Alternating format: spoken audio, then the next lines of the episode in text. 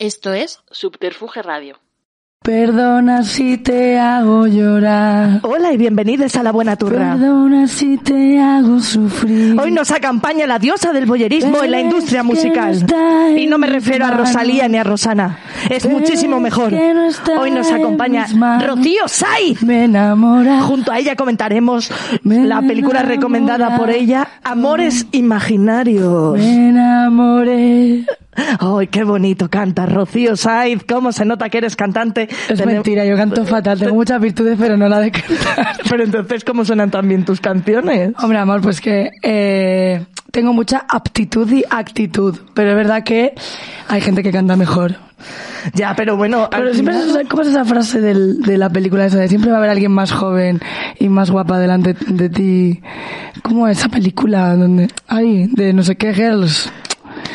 ¿Dónde está regidor? Regidor, regidor no tiene ni idea de lo que le estás preguntando. Mira, si acaso lo saben en el chat. No, claro, míralo, siempre hay alguien más joven y más guapo detrás de ti para tirarte por la escalera o algo así. Hombre, pero eso lo puede haber dicho Estela Reynolds Es la película, es, joder. o lo puede haber dicho yo ayer. Siempre vengo con un montón de referencias de las que nunca me acuerdo de las autoras. Pues no hace falta. Mira, te voy a buscar. Pero en este podcast no hace falta, no hace falta que lo busques. Invéntatelo. Y decimos que es de eso. Pero bueno, sí, bueno, eso es una frase que siempre se dice, igual que siempre se dice que va a haber alguien mejor que tú en algo. porque está sonando todo el rato en el micro? Está, pero Showgirls te dicen por Sí, aquí. joder, Hombre, bravo. ese es que tenemos el mejor chat. Un aplauso Vamos, para San Salva, para Reinas y Repollos, que nos han dado la referencia a Reinas y Repollos, nuestras bolleras favoritas de confianza de Joder. Twitch. Esto es una que larga, ¿Tenemos bolleras de confianza? Claro, Reinas y Repollo. Eh, bueno, todo el chat son bolleras. Aquí, bienvenidos lesbianas y lesbianos. O, O sea, sea, es foro coños. Esto es forocoño, sí. De hecho, aquí los heteros se enfadan porque digo que esto es forocoños. Hay a mí hay una cosa que me molesta eh, respecto... Bueno, hay muchas. La vamos a poner ahora. Bien, el podcast de la molestia. No, pero que es que es verdad que yo creo que las lesbianas o las bisexuales hacemos que contenido eh, muy de calidad y que no solo es para el colectivo LGTBI. Es como si solo fuéramos a los conciertos de personas lesbianas solo porque son lesbianas y los heterosexuales solo fueran a conciertos de gente heterosexual. Es que Ah, pero en eso no se basa el éxito de, de, de la vida moderna. ¿Acaso- del podcast, ¿Acaso no se basa Del podcast en de la vida eso, moderna. El éxito de la resistencia en heteros Ah. viendo a heteros. Bueno, yo no soy el target, pero bueno, me voy a poner ahí. No soy me voy a poner ahí. Igual debería haber la resistencia, claro. No, pero que es verdad que, que cuando vienen heterosexuales a mis conciertos lo disfrutan igual. Claro. Pues es que no, es que siempre me dicen que es como, no, es que tu música es para un nicho. Pero señor, señor, ¿usted qué está diciendo? Eso es absurdo. Bueno, vamos a poner un poco en contexto, en contexto Vale, a la perdón. gente que no te conoce para, voy a hacerte como una presentación. Rocío Saiz es la estrella del lesbianismo musical. Más que Rosana, como bien he dicho antes. ¿Por qué? Rocío Saiz, ¿naces realmente con las chiles o naces antes? Voy a decir otras dos cosas. Rosana no está fuera del armario, sorprendentemente. Que No, no, es que es verdad. percibe un cartel en la frente. Ya, mi amor, pero que llevar un posit no significa que estés fuera del armario. Y yo respeto a todo el mundo, que no hace falta sacar a la gente del armario en el sentido de... Todos sabemos que Rosana lo es, porque tiene una relación con Toñi Moreno. Que, oh. Que yo sé por qué lo dejaron, que esto ya hablo. No, pues igual, pues, cuéntalo, aquí ahora así lo cuenta. Tú sabes que yo estoy conectada con Dolores Vázquez. Es que esto es muy fuerte. Es que- ¿Quién es Dolores Vázquez? Pues Dolores Vázquez era la de mm, toda la historia con Rocío Maninkoff y con... Pues con Toñi Moreno también. Eh, ¿Puedes es contarle historia a, de los, España. a los televidentes esta, esta historia que están más están igual de perdidos que yo ahora mismo? ¿Cuánta gente ve este podcast? Muchísima. Bueno, pues mira, yo tuve un par de besos con... eh, y ya está, porque luego soy bollera y no ejerzo, que no ligo nunca, de verdad. ¿eh? O sea, Bollera no practicante, No vale. practicante. Me gustaría Tuviste un par de besos con que deja de hacer misterio. Con María Casado. María Casas. Entonces María Casado se iba a casar con Toñi Moreno. Vale. Y tres días antes de la boda se metió por medio una periodista de La Sexta. Vale, no voy a decir nombres de esa señora, así que no le- la pobre no le vamos a nombrar. Pero, ¿cómo se hizo conocida Toñi Moreno? Porque Toñi Moreno tenía una relación con Dolores Vázquez y sabía mucha información que decía en Radio Benalmádena sobre el caso de Rocío Maninkoff. Es muy fuerte esto. Estoy, estoy, estoy, he, he escuchado tantos nombres. Yo nunca he que lo único esto. que he encontrado, eh, lo único que ha, ha sonado en mi cabeza todo el rato ha sido bollodrama. bollodrama se viene. Pero Nadie ha acabado bien, excepto Rosana, porque Toñi Moreno estuvo fatal durante mucho tiempo, porque eh, María Casado rehizo su vida y Toñi Moreno se enrolló con Rosana, pero ¿qué pasa? Rosana tiene pinta de fuckboy. Rosana, aparte de eso, tenía una relación con la que vivía con su exnovia en su casa y Toñi Moreno quería tener una hija que actualmente se llama Lola. Entonces le dijo a Rosana que tenía que dejar de vivir con su exnovia para tener una familia juntas y, te- y criar a Lola. Vale. Y Rosana le dijo, mira, yo no me voy a ir de mi casa. Si eso te la hija tú, a mí déjame en paz. Yo porque me tengo que ir de mi casa, que tengo ya 450 millones de años. Vamos a salir En todas partes. en jazz el próximo día. Total, que al final Toñi Moreno se ha enrollado con la cuidadora de su hija. Y Rosana está en su puta casa tranquilamente haciendo café en el campo, que es lo que tiene que hacer, joder. Perdona, Rocío. Pero esta información la has sacado solo dándote dos besos. Sí. Bueno, y tengo muchísima más, lo que pasa es que, claro, es que esto es el verdadero sálvame, ¿no? De las bolleras, qué fuerte. Claro. Eh, acabas de hacer el sálvame de las bolleras, no te mates disco. Eh, pero a todo esto, eh, ¿me vas a dejar presentarte de una vez? ¿Vas a dejar que le explique a la gente quién cojones eres? Soy el Jaime Peñafiel de las lesbianas. Vale, y, y sería como un puesto súper guay. Yo soy el Jaime Peñafiel de ZKN y Rosalía y tú puedes ser el de las lesbianas. Venga, y yo la Rosalía de las bolleras también. La Rosalía de las Bolleras, ya eres. Ya Vale, eres, porque venga. explico.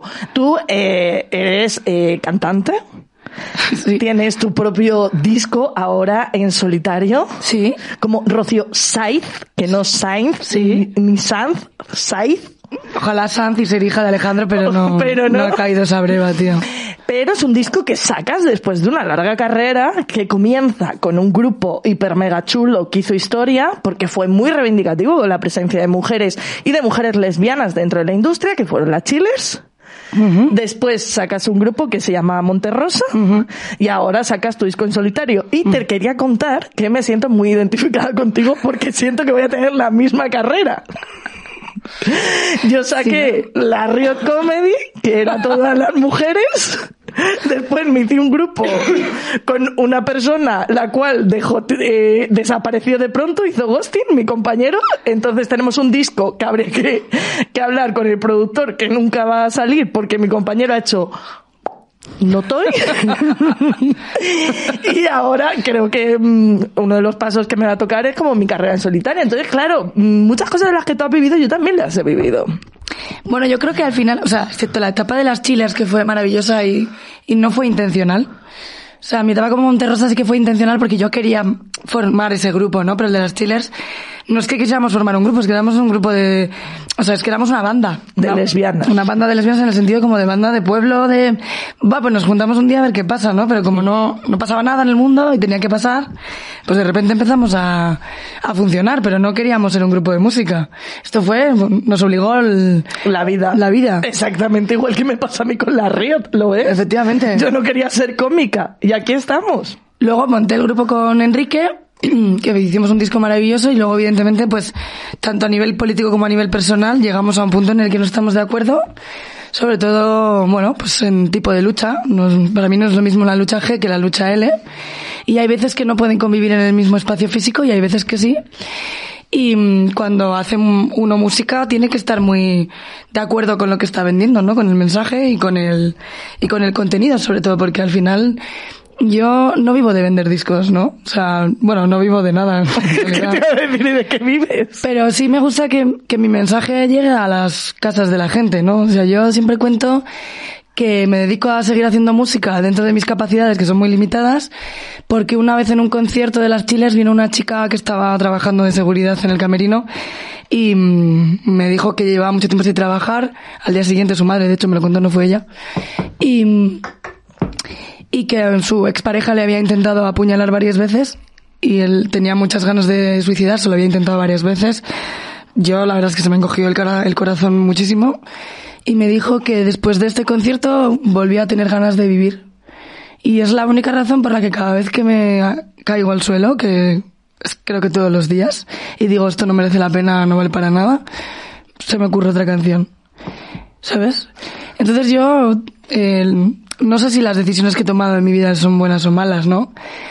Desde luego el que se crea que hacer un camino sola es fácil y gana dinero y tenemos muchos amigos y salimos mucho de fiesta y estamos todo el día con bandejas de cocaína como en La Gran Belleza. Ojalá. Ojalá, no puede ser más mentira, ¿no? Estás solo, lo que hablábamos antes, te sientes solo, la gente desaparece porque mucha gente hace ghosting Está la gente que te hace ghosting no te ayuda y te, te, ha dicho que te va a ayudar.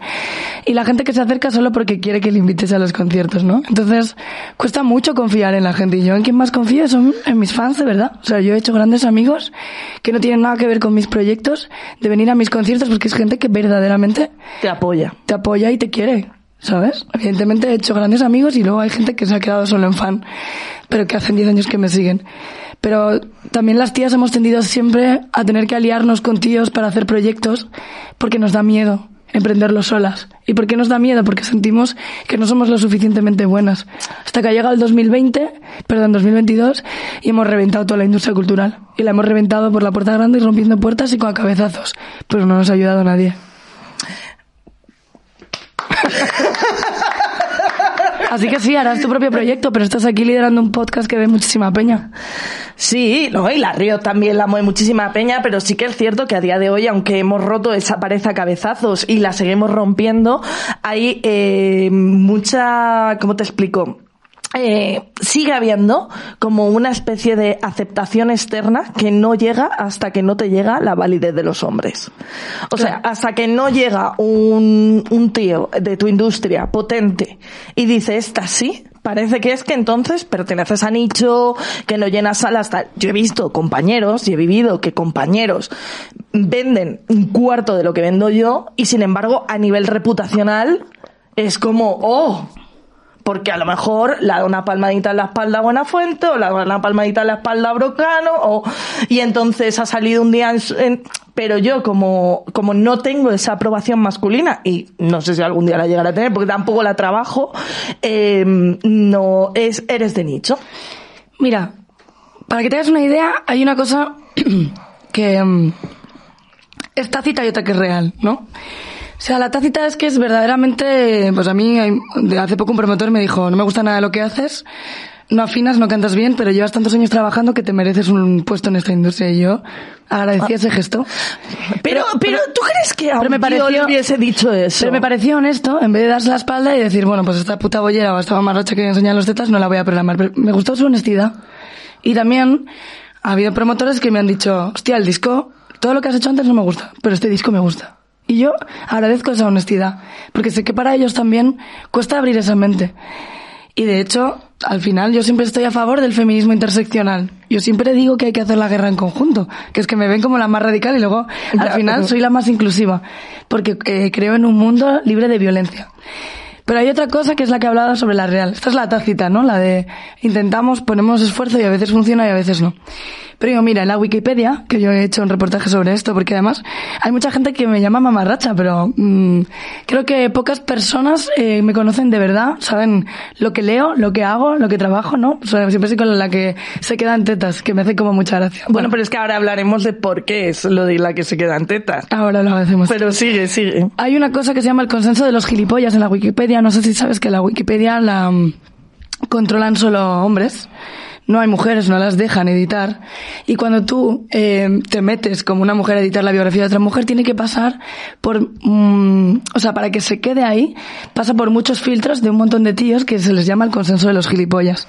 O sea, esto se le llama en el mundo feminista. es real, me encanta. Es real, sí, sí. Y esto pasó porque hubo muchísimos casos de abuso sexual en, en una universidad de Estados Unidos se puso en la Wikipedia y el consenso de los gilipollas lo borró. ¿Qué quiero decir con esto?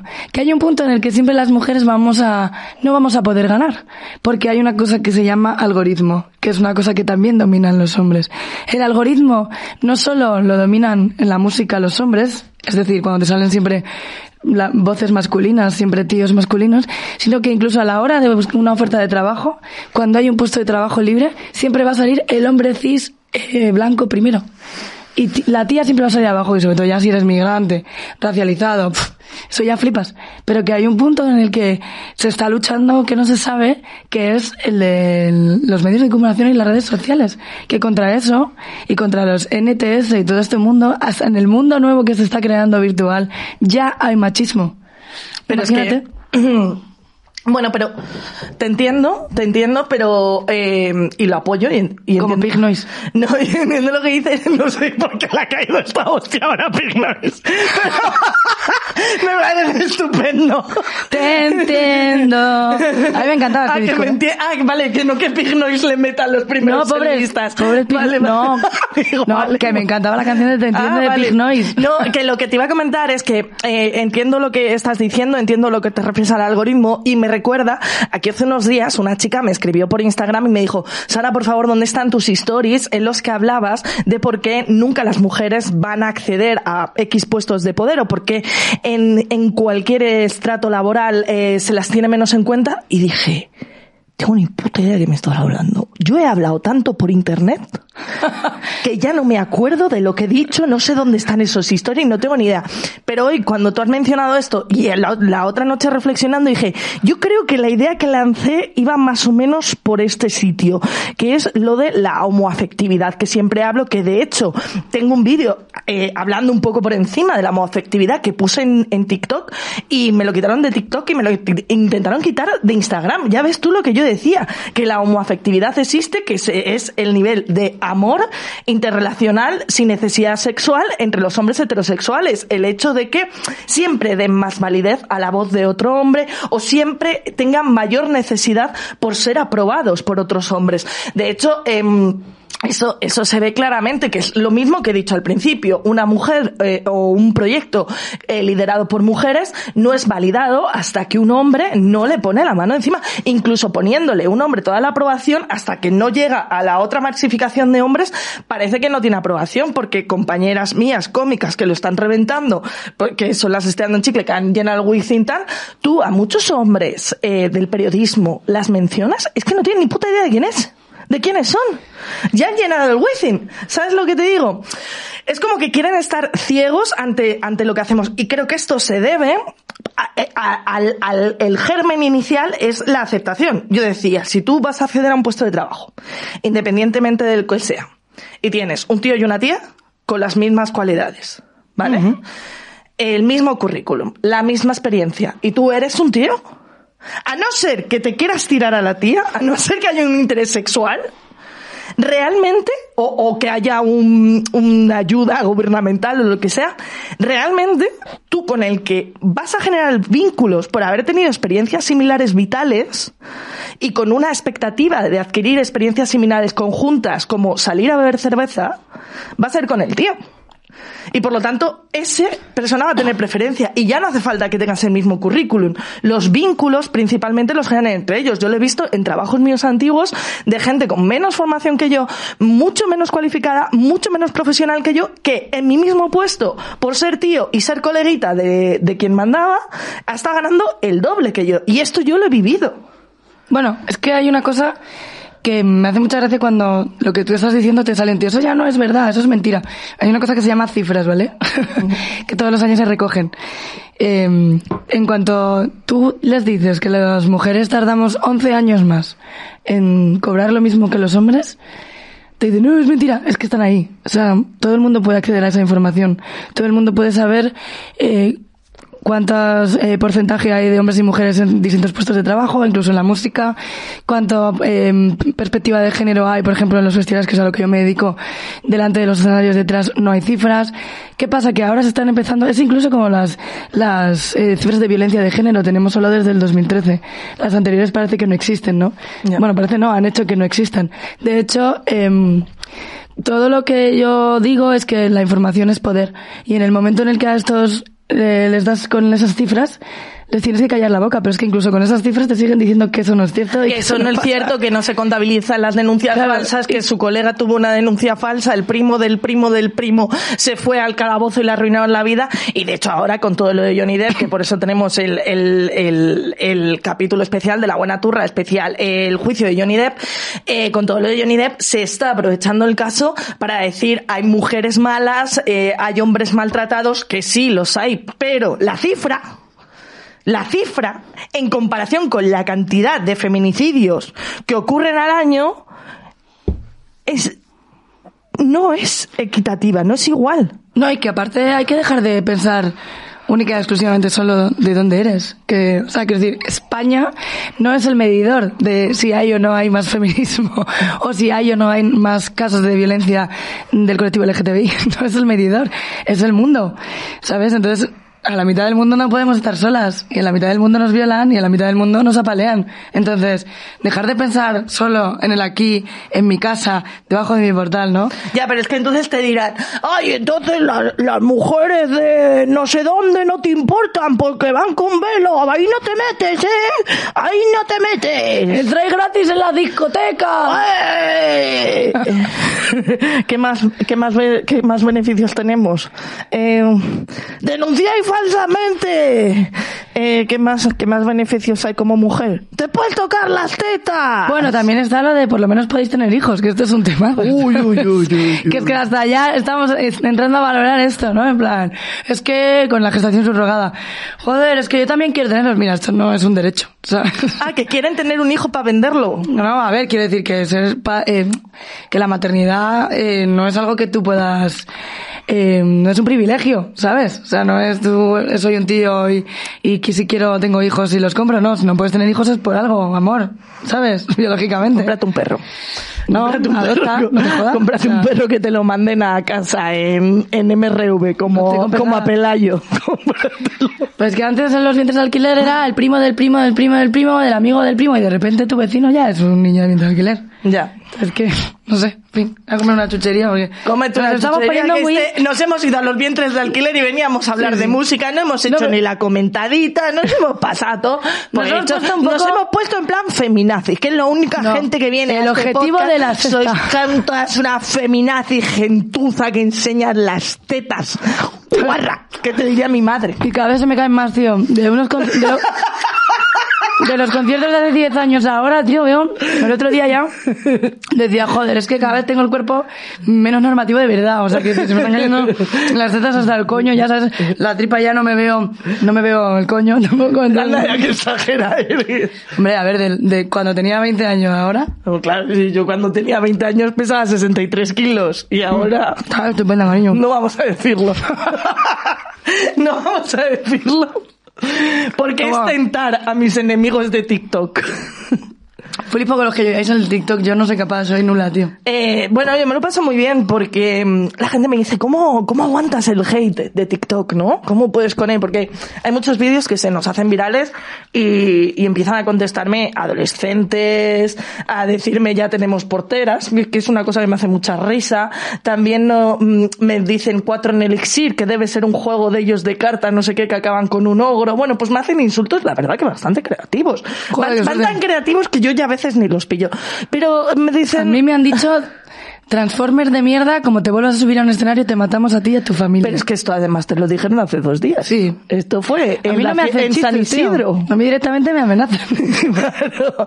Pero esto fue en San Isidro, un puto loco. Bueno, yo en el caso de TikTok lo llevo bien, porque cuanto más se cabre, más viral me hacen el TikTok y más lejos llega y más gente me sigue, entonces me suda el coño. Pero claro, que te llegue un DM así es fuerte. ¿No lo denunciaste? Sí, lo denuncié todo, pero que no es el primero ni el segundo. O sea, cuando me denuncié y me pusieron la denuncia, yo pensaba que el mundo había cambiado, que fue, eso fue hace Vamos a aclarar, esto fue años. en eh, el... A ver, vamos a aclarar. Tú tuviste tu primera denuncia. Aquí Hmm. tengo a una presa tetil. eh, libertad, eh, pezones libres. Sí, o sea, Tengo aquí una presa de quizá de las primeras denuncias que puso Vox, ¿puede ser? No, no, no era el No PP. fue Vox, era el fue el PP. Vox no existía todavía. Vale, y fue en Murcia, si no me Fue equivoco. en Molina de Segura. Vale. Que volví hace poco a Murcia y la gente encantadora pidiéndome perdón que eso no era Murcia, que eso no era Murcia, que de verdad que los murcianos no eran así.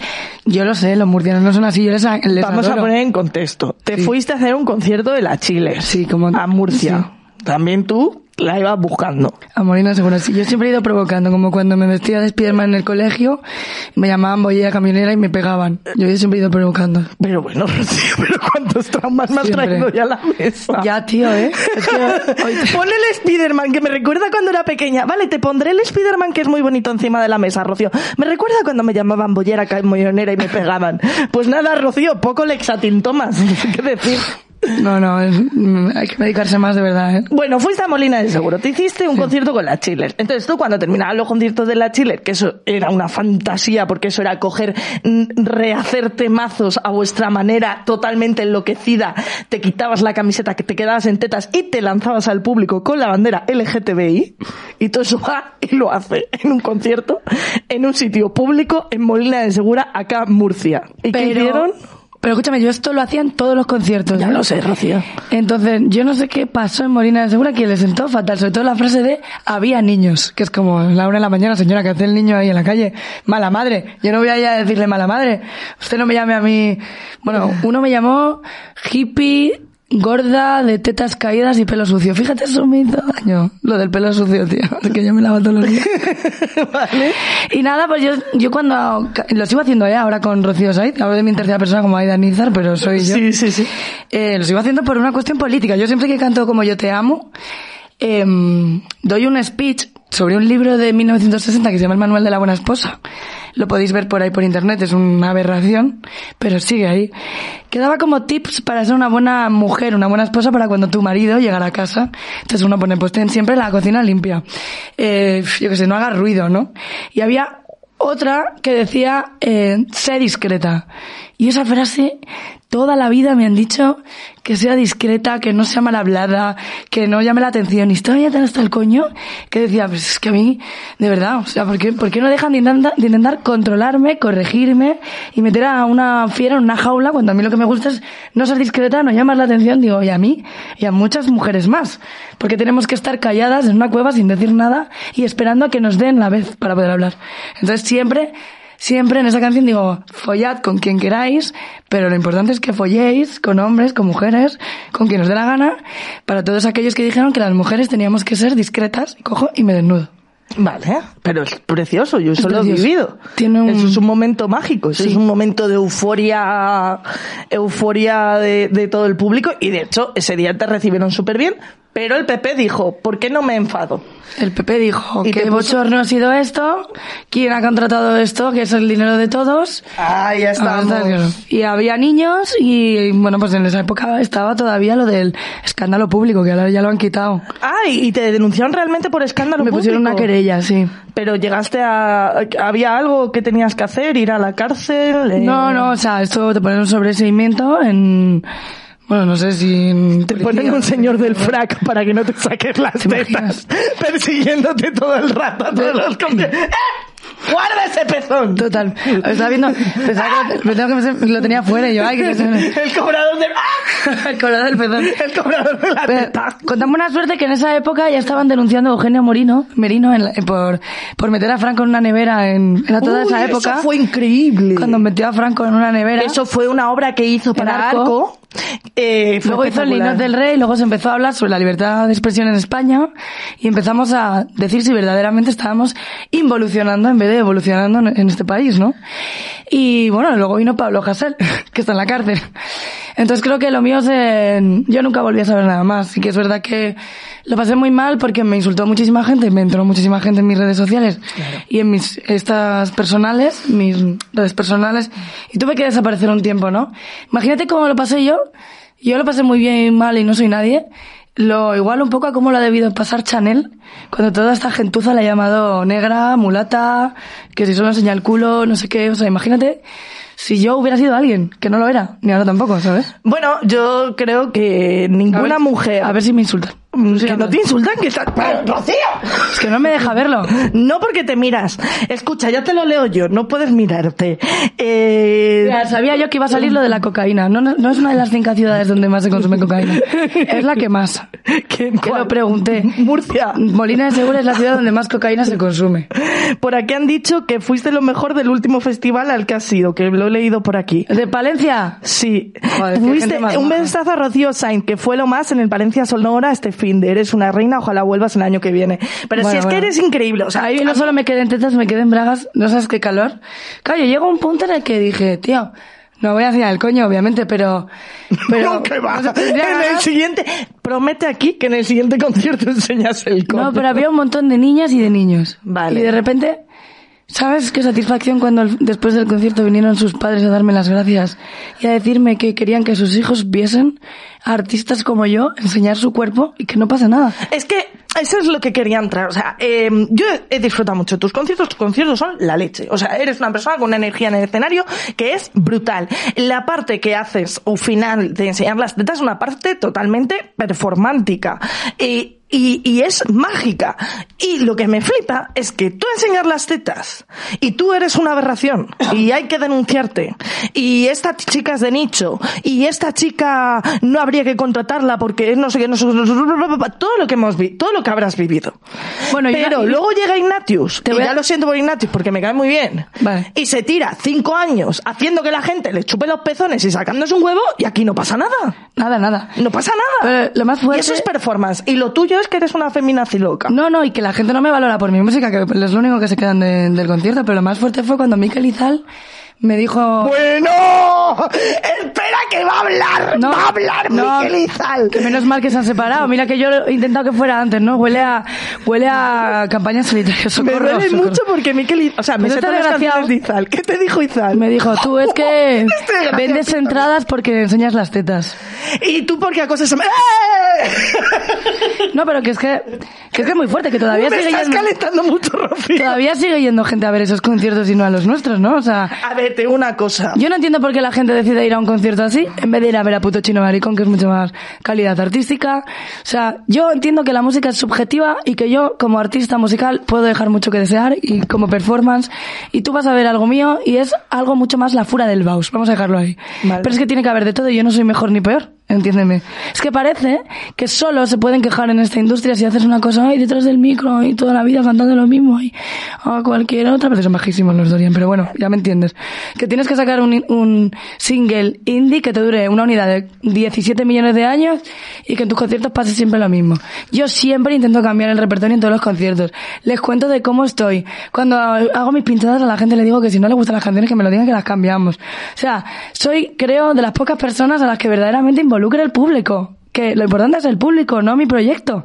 Quiero decir, que la gente hace música porque les interesan a sí mismos, pero que quien, en, que, en quien hay que pensar es en el público y a veces se les olvida y me da pena porque también se dice muchas cosas de estos públicos y hay gente puto maravillosa con una mente abierta de la hostia que verdaderamente compran tu vinilo por ayudar, compran tu CD por ayudar, van a tus conciertos y a decirte enhorabuena y yo que me bajo a hablar con todos y cada uno porque son gente maravillosa, no entiendo por qué hay peña que sigue yendo a ver conciertos de señores que no les dicen ni las buenas noches cuando salen al escenario. No paras de decir gente maravillosa. Perdón. Y mi cabeza se está yendo a Dame gente maravillosa.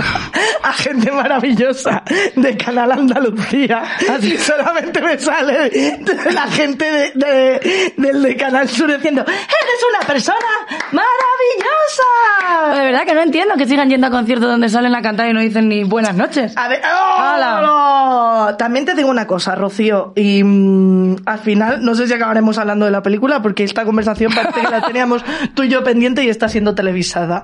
Eh, a ver, em, también te digo una cosa. De eh, que le he olido tener- el pelo a Cayetana Guillén Cuervo.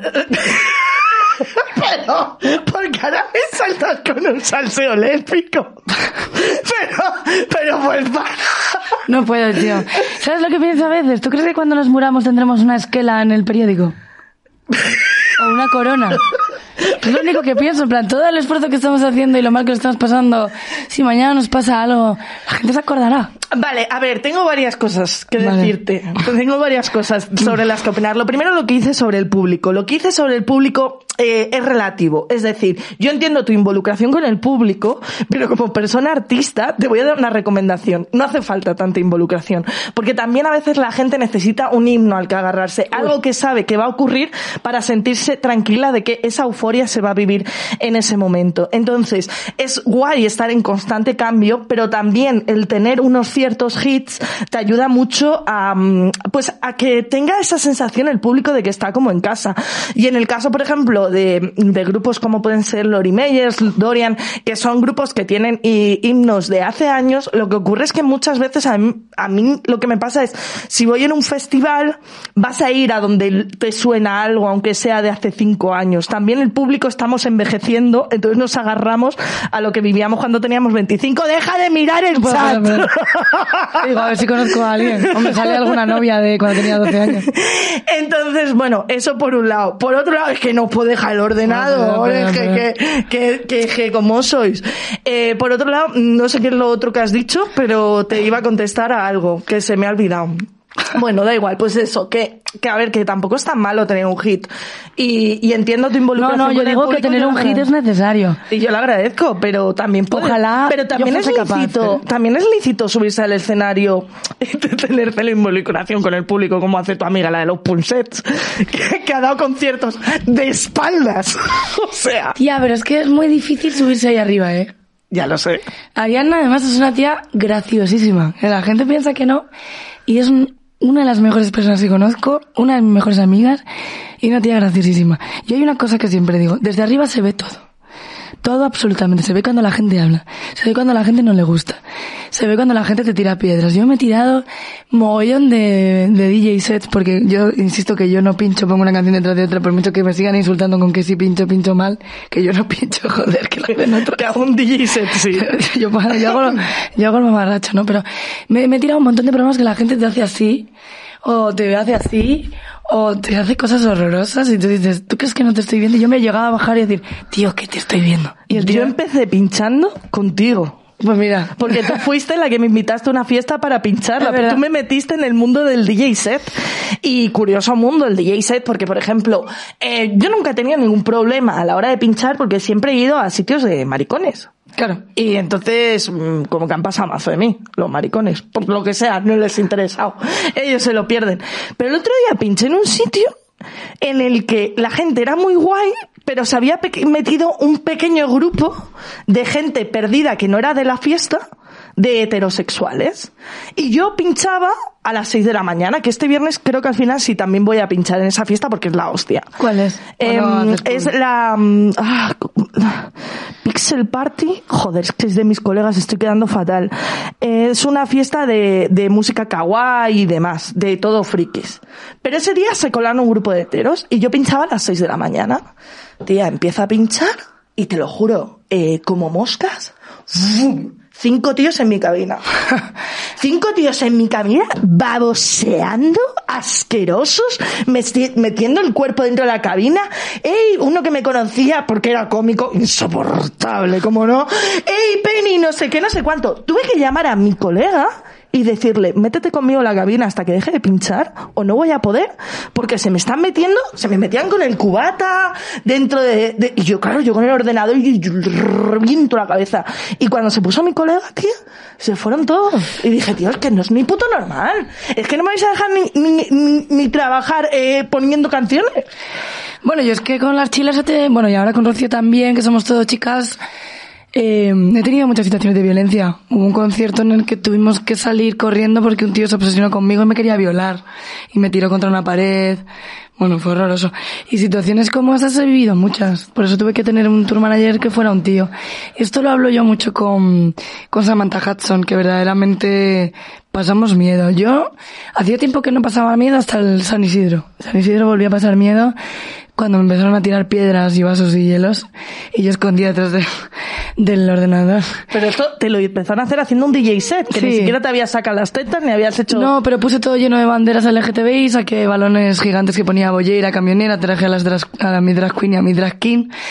Y, mm, Y cuando terminó el bolo dije que nadie de aquí salga por esta puerta sola, quiero el taxi en, en la puerta y os metéis todas en la Y puerta. empezaron a tirarte hielos.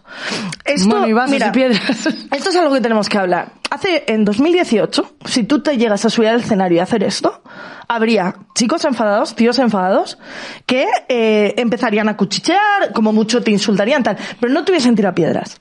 Creo que estamos viviendo a causa, y esto ya lo he dicho en varios podcasts, de la impunidad que están teniendo aquellos focos generadores de odio y fomentadores del machismo que se hacen llamar youtubers y no lo son, son focos generadores de odio y fomentadores del machismo subvencionados por partidos de derechas, esas gentes les están dando una impunidad a la violencia machista que es increíble y por eso ven lícito tirarte, tirarte algo, porque de verdad nos han marcado al colectivo LGTBI y a las mujeres como el enemigo.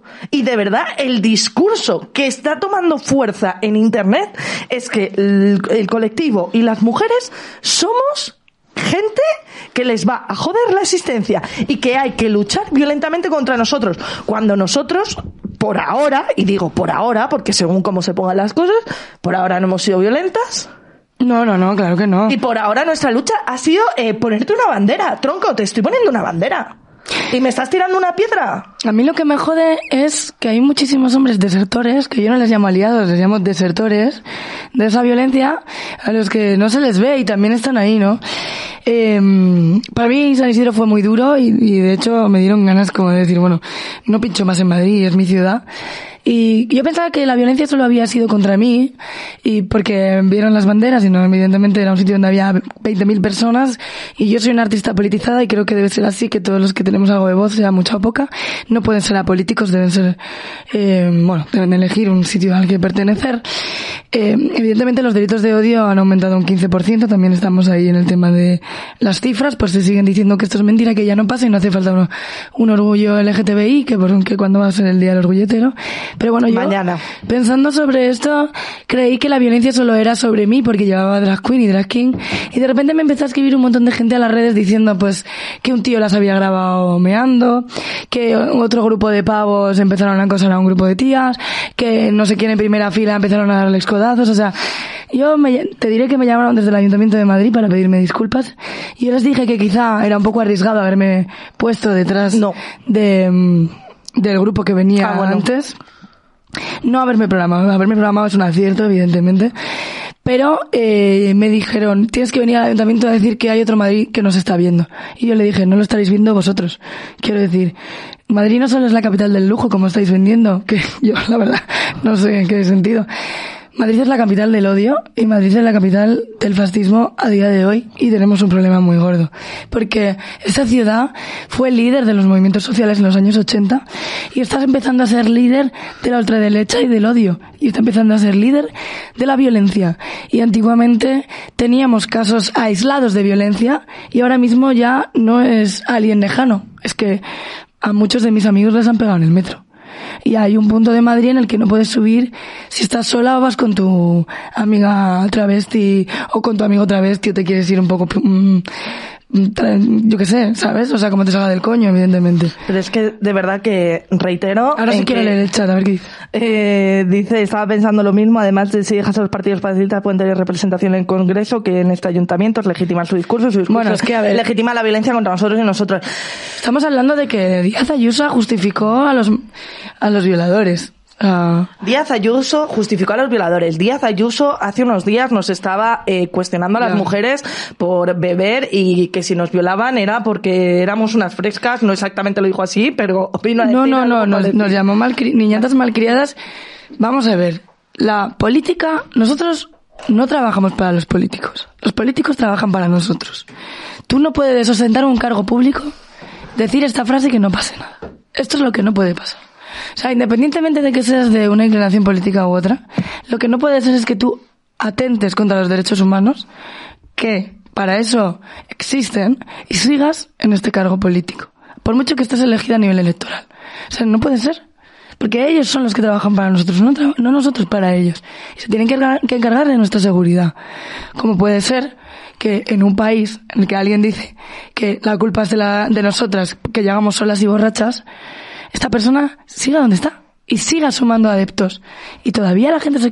O sea, es que independientemente de la política económica o social que te salga a ti del coño tener, tú no puedes dar estas declaraciones y que hagas como que no ha pasado nada. Pero es que todo depende de hacia dónde vaya la narrativa del discurso. Como bien te digo, actualmente, aunque la voz de las mujeres, aunque hemos, ha sido tan fuerte, Rocío, el cabezazo que hemos dado en el feminismo, ha sido tan fuerte la lucha que hemos tenido, que las que hemos luchado, y con esto incluyo, me incluyo e incluyo a muchas compañeras, estamos cansadas. Eso por un lado. Hombre, porque el activismo, y lo hablé con Alberto Velasco, es que no nos lo paga nadie. O sea, es que, mm, lo diré siempre, que no te guste mi música, vale, pero tío, ¿tú sabes lo que es ponerte delante de todos estos? Es que la gente se cree que yo solo hago canciones. Yo estuve dentro del sectorial LGTBI de Más Madrid. Eh, he estado en, las, en el- la creación de las subvenciones para eh, poner, o sea, para que se, se formalice y se utilice verdaderamente la ley sobre género en las contrataciones públicas. He estado en un programa europeo sobre perspectiva de género en, en festivales de música 50-50 para conseguir esto en el 2022 que no lo hemos conseguido. Fundé una, una asociación de- para mujeres en la industria de la música con otras compañeras. Dejad de juzgar a la gente. Porque yo todo esto lo hago Lo haces gratis. gratis. Es que ganas dos duros. Y te hago, tengo siete trabajos a la vez y me encanta la precarización de la pobreza. Pero toda la gente que me insulta, que me llama mamarracha, que me dice que su música no le gusta, siéntate a tomar una caña conmigo. Y cuando terminemos de hablar, y ahora tengo un programa en Radio 3 en el que solo viene gente del colectivo LGTBI, personas migrantes, personas sin papeles. Hoy tengo el orgullo crítico. Y hecho, y de hecho, yo toco para el orgullo, eh, el, el, el que es eh, hecho por las eh, asociaciones LGTBI, que me paga por tocar, que también hablamos sobre la autogestión y sobre hacer las cosas eh, sin cobrar. Es que nosotros no podemos seguir haciendo cosas sin cobrar. El activismo se tiene que cobrar, porque no tenemos que comer. Entonces, la gente que me quiera insultar y me llame de todo, bollera de mierda, payasa y todo lo que tú quieras, cuando tengan la formación que tienen en perspectiva de género que, te- que tengo yo y cuando hayan hecho todo lo que hago yo desde que me levanto hasta que me acuesto por el bien de la puta humanidad, que no voy a decir que a mí se me ha propuesto un cargo público, que he dicho que no y nunca he visto tanto dinero para que no fuera un conflicto con mi carrera artística, que vengan y se sienten conmigo, porque estoy hasta los cojones de que siempre seamos el foco de insultos, tío, estoy hasta los cojones de que siempre seamos el, el saco de boxeo, joder. Hay muchos tíos que solo han hecho una puta cosa en su vida y les tenéis en un pedestal y son gente que no merece la pena. Ya, es que me estoy enfadando. Esto parece el objetivo, ¿sabes? Pero es que soy muy cansada. Llevo 10 años en la música. Tengo 31, sí. Soy lesbiana. Soy mujer y soy mayor de 30. No encajo ya en ninguno de los eh, barómetros para poder dedicarme a la música. Toda esta gente que escucháis a la gente de 22 años y... mm, eh, estigmatizáis el edadismo y hacéis vieja a una tía de 35 años o a una tía de 40 como si no pudiera dedicarse a la música, iros a la mierda. Iros a la mierda porque no sabéis lo que tenemos que sufrir para llegar hasta ahí. Y si no te gusta mi música, pues me parece de puta madre, pero por, por lo menos valora mi trabajo. Igual que yo no voy a tu trabajo de oficina a decirte qué mal trabajas, qué tarde llegas o mm, ese plano es una basura. Es lo único que yo pido. Si yo lo único que quiero es coherencia y respeto. Que la música es subjetiva, que puede ser que algo no te guste. Pero no estés todo el rato criticándolo. No estés todo el rato hablando mal de los demás. No sirve para nada hablar de los demás. Critícalo, pero no te quejes. Eh, ¿Crees que deberíamos eh, crear un colectivo de, eh, de eh, perseguidoras del frac? que vayamos a todos los tíos que nos pongan insultos en internet y vayamos y piquemos a sus trabajos si tienen trabajo, porque la mayoría son niños ratas, y, a- y lleguemos a su trabajo y empecemos. ¿Qué pasa? Qué mal lo estás haciendo, ¿no? ¿Y la pichilla? ¿No la tienes muy pequeña? ¿No has salido a fumar 20 minutos? ¿Has salido a fumar 20 ¿Cuántas veces minutos? has ido al baño? ¿Esto lo llamas tu profesionalidad? Yo aquí veo un machinazi, ¿eh? Aquí lo único que veo es un machinazo. Es que un tío que me dijo, a esto se le, a cualquier cosa Le se le llama le DJ olemos el pelo. No, Le te olemos el pelo. Un tío me dijo, a cualquier cosa se le llama DJ set. Y yo le contesté educadamente y le puse, tío, mira, yo nunca he dicho que sea DJ. No obstante, tienes tres escenarios más. ¿Por qué te has quedado toda la hora si no te gusta lo que estás viendo? Es que no Porque entender. necesitan ¿Por focalizar tu odio, su dos. odio en Si yo voy a tu trabajo de ingeniero y mecánico, lo que coño seas, ¿yo por qué voy a tu trabajo a decir si lo estás haciendo bien o mal? Es que yo no tengo por qué entrar a valorar qué cojones haces con tu vida. ¿Por qué entras tú a valorar lo que hago yo con mi vida? Porque, bueno, aquí has dicho muchas cosas, Rocío. Yo me tengo que poner... Estás on fire, Rocío, yo estoy- Estás on fire, has dicho muchas cosas. Yo tengo que poner en orden cosas que has dicho porque las tengo que comentar, porque tengo que comentar todas. Eh, con cada buena turra acabo con ganas de antorcha y quemar las cosas. Manu AKGC. Por cierto, hoy no está muerte por queso. ¿Qué día más raro si no está muerte por queso? Te iba a decir, has dicho varias cosas. Vale, el primer punto que has dicho ya se me ha olvidado que iba a comentar porque como dices tantas cosas yo me pongo la cabeza loca, pero una de las cosas que has comentado es lo de que te afecta tu carrera. Hay una cosa que yo ahí estoy contigo porque a mí me da muchísima rabia, pero muchísima rabia, que es por el hecho de tener una ideología, ver cómo tu talento laboralmente es juzgado o denigrado o pre prejuzgado sin que tú hayas hecho nada.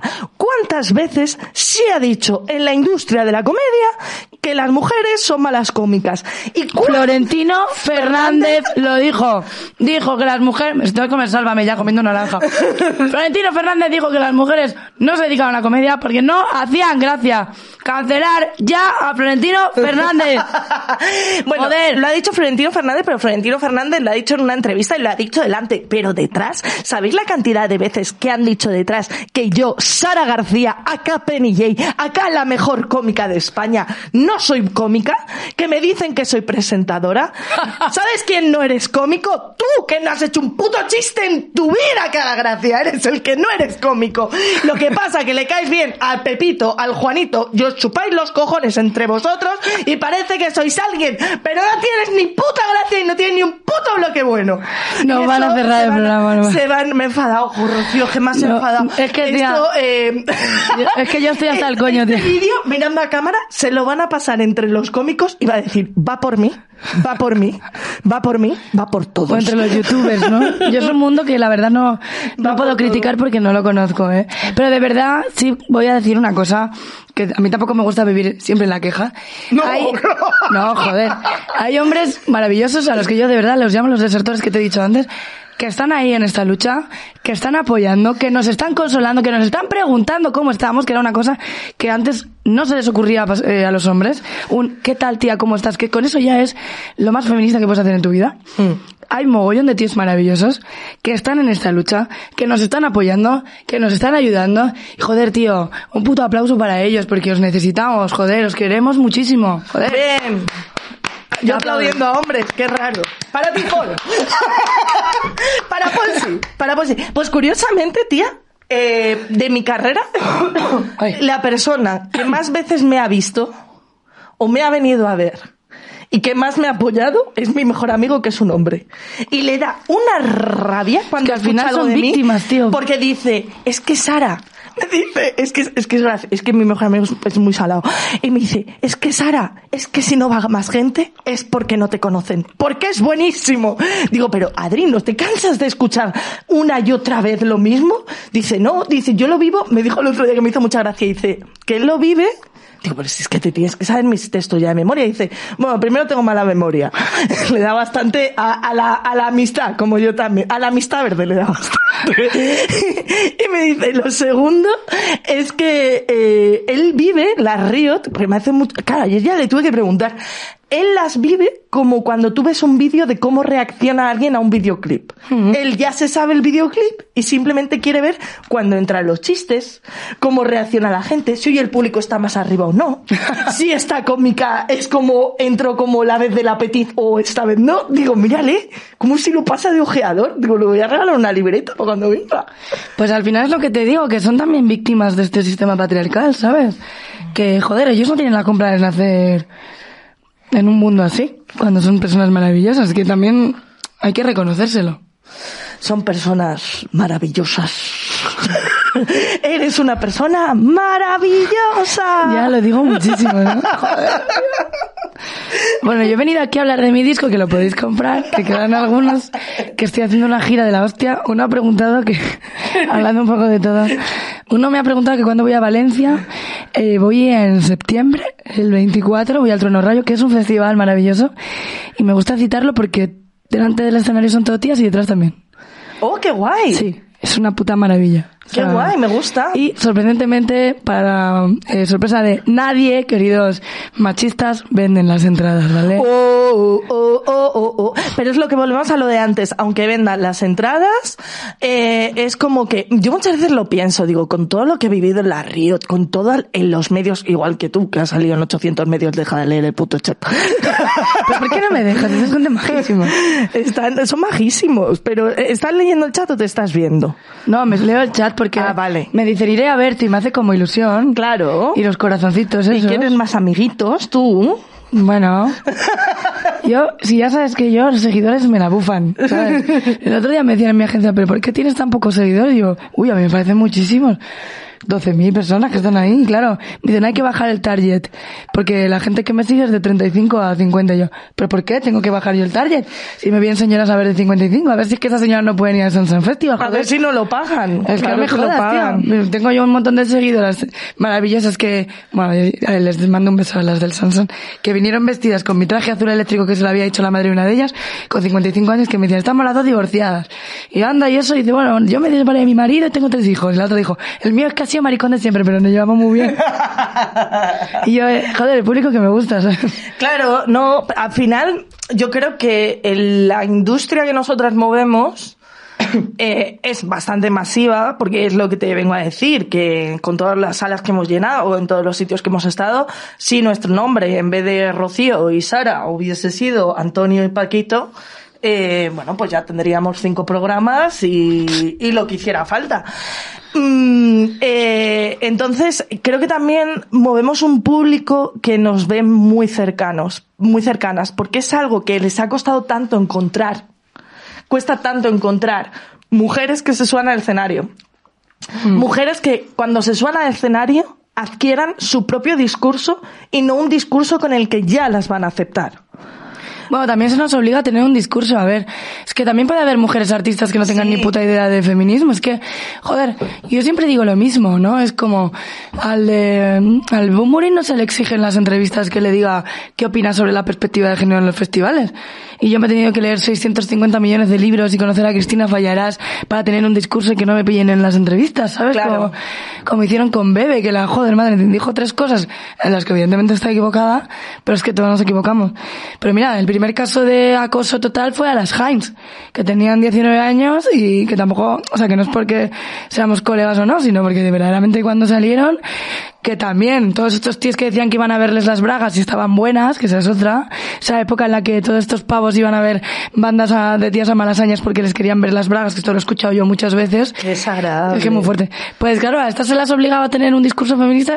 Amor, yo tengo discurso, o sea, tengo conciencia feminista, pero es que no me la han dado en el instituto, que a mí lo único que me enseñaron en el instituto es a poner un condón en un plátano. Ya ves tú para lo que me ha servido, ¿sabes? No, y que con 18 años, yo no tengo la misma conciencia feminista que tenía con 18, que no tenía absolutamente ninguna, ni la que tenía con 25, ni la que tengo ahora, ni cuando tenga 40 tendré la misma conciencia feminista que tengo cuando tengo 30 años. Lo que tú dices, que no, que se nos exige un discurso, pero sí que yo venía caminando por otros lares, que es el lar de tú como público encontrar a alguien que se atreva a alzar la voz fuera de lo hegemónico, fuera de lo que estás esperando, porque a mí me ocurre con muchas seguidoras que me dicen, hostia, es que cuando hablas tú de feminismo, em, yo sí que me doy cuenta muchas veces cuando he hablado de feminismo he hablado tres pasos por delante y muchas de las cosas que yo he reivindicado hace cuatro años se están reivindicando ahora y a mí hace cuatro años me estaban cortando el cuello. Claro. ¿Sabes? Entonces creo que también el- la magia es que nos ven muchas veces, y esto os lo agradezco mucho, como, como un pequeño diamante que han encontrado y que por el momento no ha sido eh, pulido del todo y, y no está como tan sobreexpuesto. Entonces es como un rinconcito mágico.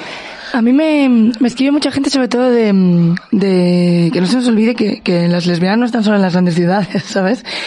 Sino de zonas rurales también y de sitios muy pequeños.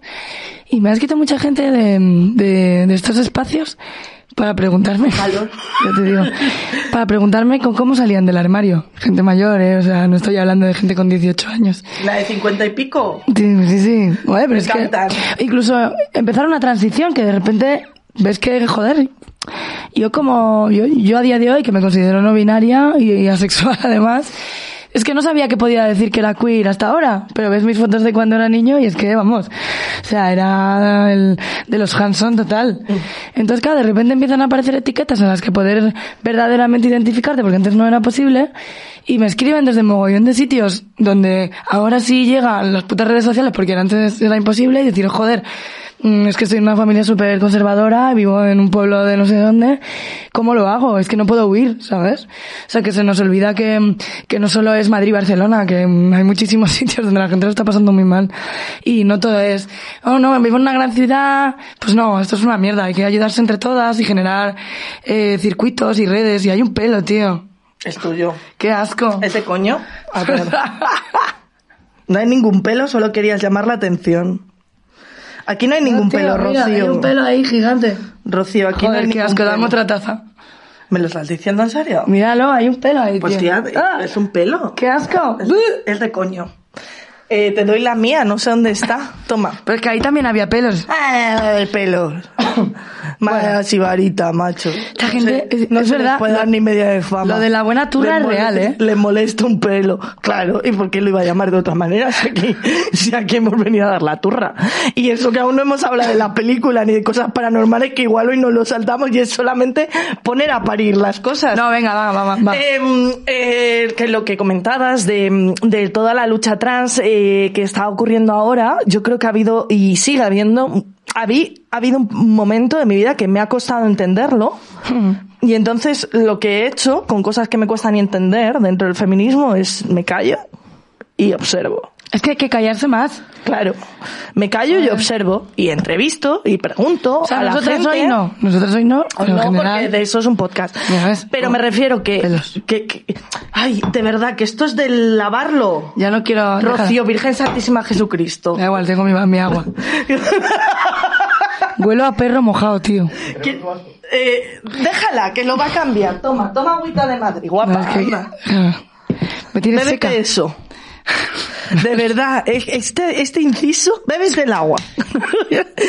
¿Qué te estaba diciendo? Se me olvida. No, no, Ah, que, por ejemplo, con todo el tema de la lucha trans y tal, Que no me vean. creo que ha venido tan de, de repente que, ¿Te puedo pedir otra taza?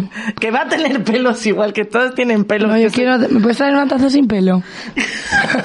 bueno, nuestro compañero Paul va por una taza mientras seguimos. Un hombre desertor. Es que qué tía, macho, cómo le gusta mandar, Bueno, qué chocho tiene. Vamos a hablar del colectivo Sanz y a, colecta- y a, y a cancelar también a... Bueno, ¡Lucía Echevarría! Demasiadas cosas ya. demasiadas. Esa señora está fatal. Esa señora está fatal, pero yo vuelvo a la de siempre. Mi objetivo, eh, dentro de la lucha LGTBI, prefiero pasar de lo que dice Lucía Echevarría, y creo que es muy fácil silenciarla, no escuchándola, y centrarme en tíos que nos están acosando a las mujeres cada día y que están transformando a mans para que te tiren las piedras en San Isidro. Vale, vale. Mis energías van para allá. Vale. Porque creo que cuando nos ponemos a señalar a mujeres, por muy que, que lo que dice es, son auténticas barbaridades, en el momento que nos entre las mujeres empezamos a cancelar a una mujer, lo que creo que ocurre, mira, te traen el vaso sin Gracias, pelos. Paul, tío, tiene pelos. Qué tía. Es que nos focalizamos en que la lucha se está dividiendo. O en que, o en que el feminismo, o el que el feminismo es esa voz. Cuando a lo mejor es solamente una voz de tropecientas mil.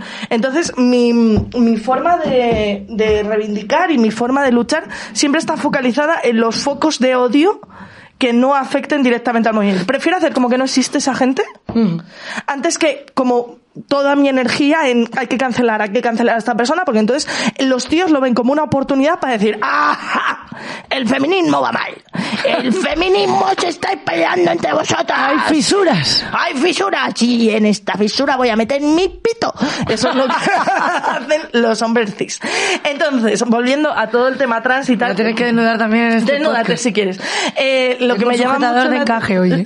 la atención. Horroroso. Me voy a desnudar en el podcast. Venga, desnúdate. ¿Te cancelan? No, no A ver, ahora no me desnudo por ninguna cosa reivindicativa. No es que te tengo calor.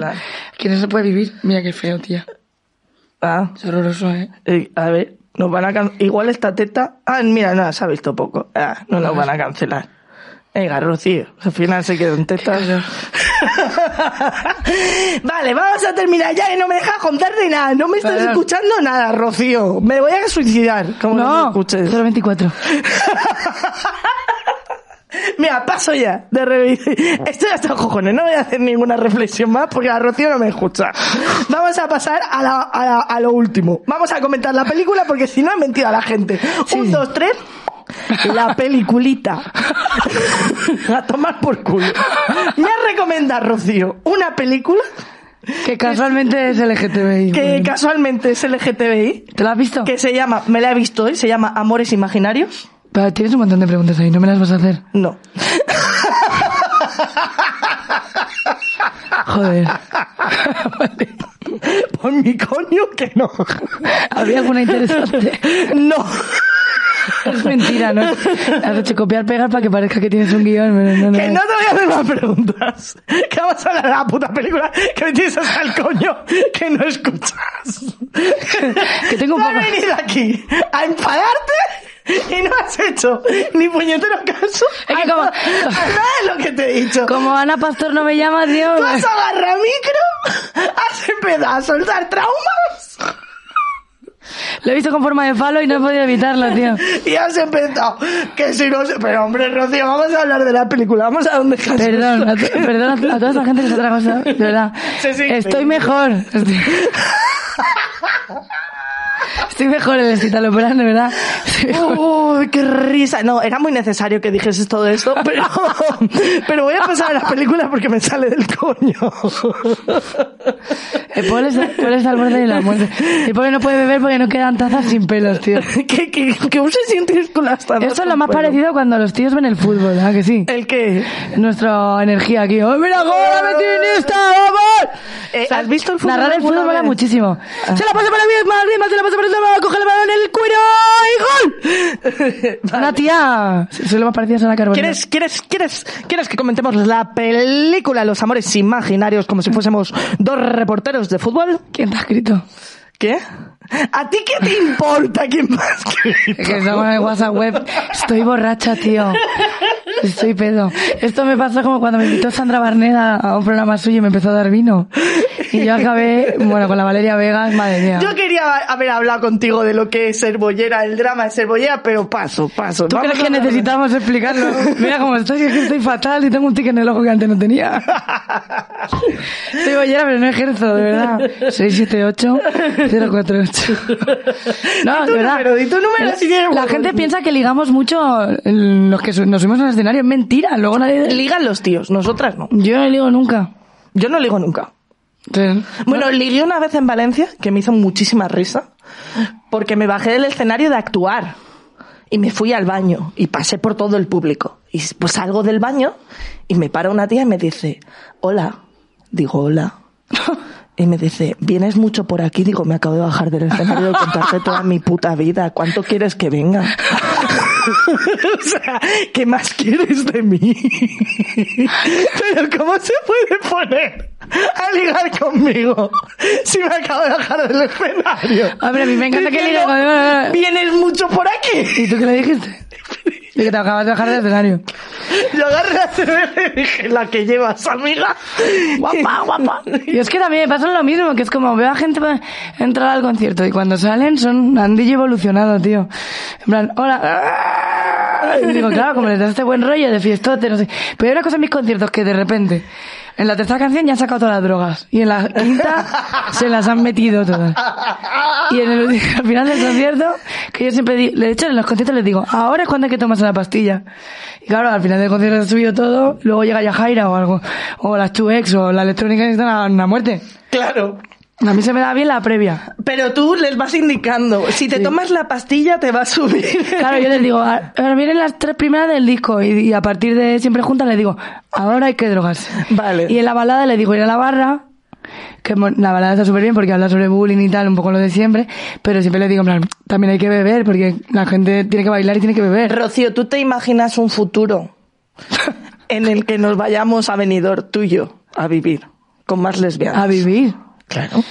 Escucha, escucha, escucha el plan. Hombre, que- ¡Calla, cállate! ¡Cállate! ¿puedo hablar? Yo creo en el lesbiátrico. Vale, nos vamos al lesbiátrico. Un lesbiátrico.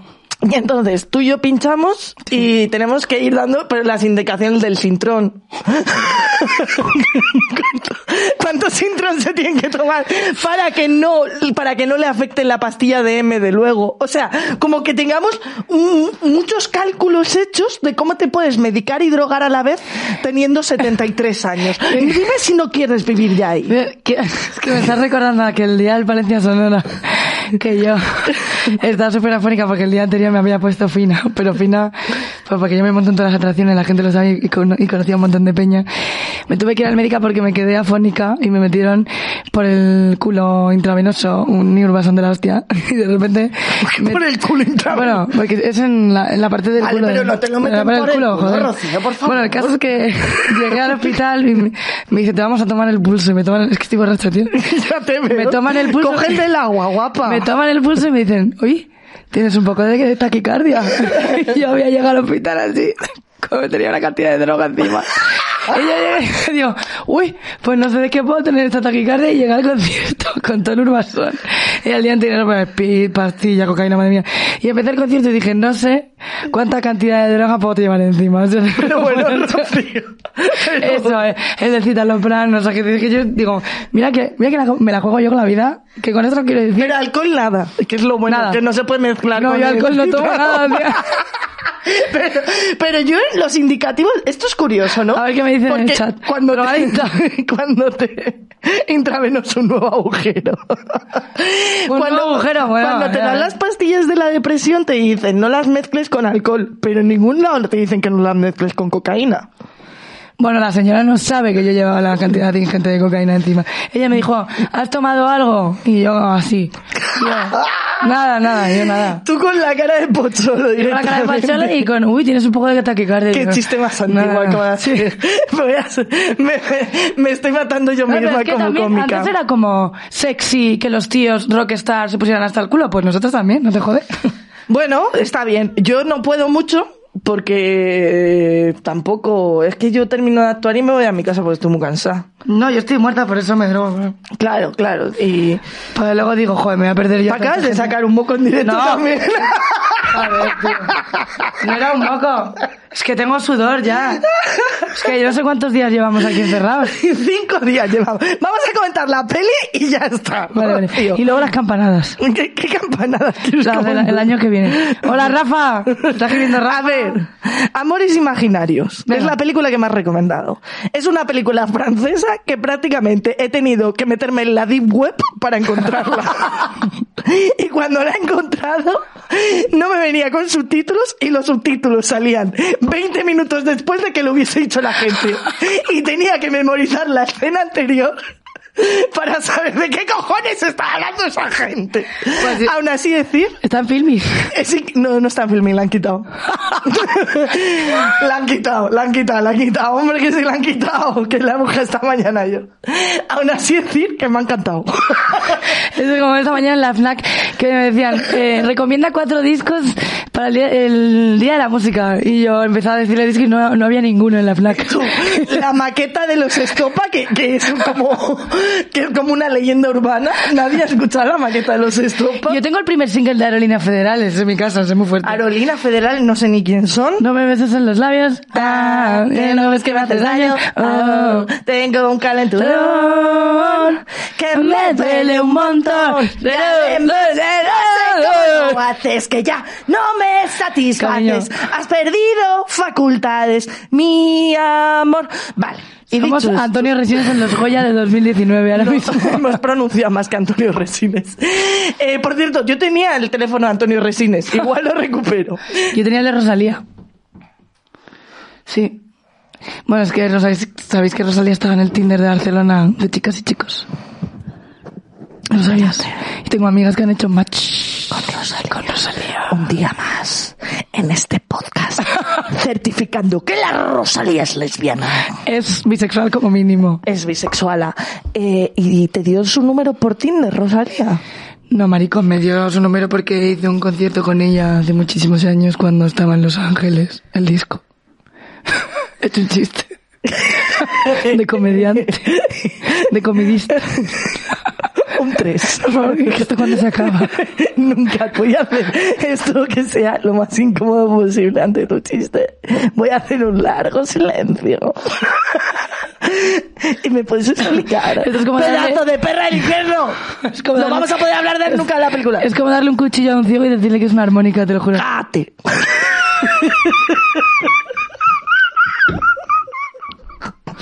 Ah. Nunca se ha visto un presentador diciéndole al entrevistado ¡Cállate! La película está muy bien. La película Está haciendo el caos un día más. Escúchame. Deja de dar cerveza. Es que yo tengo muchísimo calor ya. Escúchame. Compréndelo. ¿Cómo perdiste? Es imposible nuestro amor. Como perdí la virginidad. No, ¿cómo perdiste el número de Rosalía? Idiota. No, se cambió de teléfono cuando se hizo famosa. Ah, y no mandó el mensaje de cambiar de teléfono. No, no me ha llegado. Por lo que sea. Jo, qué pena, qué pena. Pero qué bien, me hace ilusión la historia de que lo hubieses conocido por Tinder. Entonces, bueno, No, yo no, volviendo a la película, sí. ¿por qué me has recomendado esta película? Porque Xavier Dolan es mi director favorito, porque hace una cosa, Xavier, que, claro, hablamos de hace 8 o 9 años. Su primera película se llama Yo maté a mi madre. La segunda es eh, a mamá. La segunda es Los amores imaginarios. La tercera es Lawrence Anyways. Luego viene Mami, bueno, un montón. Y lo que hace es que sus personajes tienen problemas, pero no por ser LGTBI, sino porque son personas. Entonces, fue uno de los primeros directores que yo vi que no tenía que estar todo pasado por el, ah, tiene problemas porque es maricón, ah, tiene problemas porque es lesbiana, ah, tiene problemas porque quiere ser trans. No, tiene problemas con su madre porque tiene problemas con su madre y él es un gay. Y en Los Amores Imaginarios son tres amigos, y son tres amigos, y cuenta la historia de tres amigos de relaciones a distancia. Y de ese poliamor que ni siquiera se hablaba hace años, ¿sabes? Y esa película juega un poco con el, con uno, con otro, pero nunca llega a, pasar nada, ¿no? Juega un poco con ese deseo. Y lo hace de una manera tan elegante que no tiene que ser todo como turbio, tiene mucho, mucho gusto Xavier Dolan para hacer estas cosas, ¿no? Y sobre todo tiene unas bandas sonoras increíbles. Hay un momento en, en ese trío maravilloso que se van acercando en una fiesta que es que yo lo recordaba como si fueran las fiestas de mi vida, ¿no? Y, mm, y suena de Knife, que es lo puto más. Y si no, te hubiera, te hubiera recomendado la de Cegados por el Sol, que es verdaderamente mi película favorita. Bueno, ya pero- la habrás visto. Pero no, no la he visto, no la he visto y me la veré, pero hoy vamos a hablar solamente de los amigos imaginarios. Eh, cosas curiosas que me han parecido de los amigos imaginarios. Lo primero, el protagonista, Los bueno, amores. los amores imaginarios, perdón. El protagonista, Sí. que tú hablas de que es una relación de amistad, pero en realidad es una relación de deseo, de dos amigos que desean al mismo hombre. Esos dos amigos son un hombre y una mujer, y todo gira en torno a la relación de amistad, entre muchas comillas, falsa que tienen. Porque los dos están enamorados de la misma persona. Y entonces, eh, el personaje principal. Y ella de los dos. Ella también está de su amigo enamorada. Juega eso, sí. Sí, un poco, ¿no? Siempre todas hemos sido un poco mariliendras, menos tú, que has sido lesbiana al uso y ya está.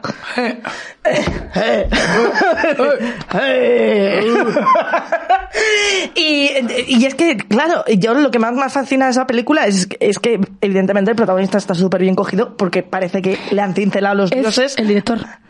Que el director es el protagonista Xavier rubio. Dolan. Ese tío. Ah, no, el rubio no, el moreno. Ah. Xavier Dolan escribe, dirige e interpreta sus películas hasta que llegó. Es el chico. Sí, el moreno. Qué guay.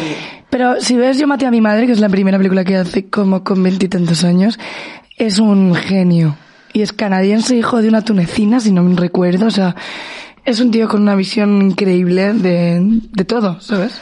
Luego hay otra escena, me gusta, me gusta esto que me estás contando, me gusta mucho. Luego hay una escena que me gusta mucho de la película, que es cuando agarra la camiseta del chico que le gusta y se empieza a masturbar con ella oliéndola. ¿Tú qué harías si pillas a un colega o a una colega masturbándose con una camiseta tuya o con unas bragas tuyas? ¿Qué harías? ¿Por qué, ¿Por qué me pones en esta situación? Ah, a no haber venido. Coger mi petate e irme, vamos. ¿En serio? Y... Hostia, qué asco, ¿no? Yo es que, a ver, yo soy una persona cero sexual, ¿eh? Ah, claro. A mí el sexocentrismo y tal, yo es que no, a mí follarme, yo prefiero pasear. ¿No, no, no, ¿No te molaría a lo mejor, ya que no te gusta follar, tramar un plan económico? En plan, irle dando prendas tuyas. Pedir una hipoteca. Claro, irle dando pre- pre- como, como, como cuando decían las madres que te ofrecían droga en la puerta del colegio. Tú le vas dando prendas tuyas de manera gratuita para que se haga adicto y después le empiezas a pedir dinero. Uy, qué horror todo esto. No, no, que a mí me encanta el amor, no, no. Joder, Rocío, de verdad. No, a mí me encanta el amor. Luego todo lo sexual no, no me perturba. ¿Cómo que te gusta el amor? A mí todo lo que tiene que ver con el amor me encanta. ¿Poli o, o mono? No, no, o sea, con el amor en el sentido de que te manden un mensaje y te digan, has llegado bien a casa, ¿sabes? O a mí me encanta, por eso me dejan todas, ¿eh? también te lo digo. Claro, es que... Porque no follo, pero bajo a por flores. Oh. Entonces eso, a la gente el, el amor le ataca, la gente quiere conflictos, movidas, la gente quiere relaciones turbias. Yo tengo una frase que dice, ser buena persona no es atractivo. Y lo dije porque verdaderamente yo me esfuerzo mucho por ser esa buena persona y por cuidar todos los detalles, pero es que cuando cuidas todos los detalles se agobian. Porque claro, porque es- eres demasiado... Sí, y luego, si eres como yo,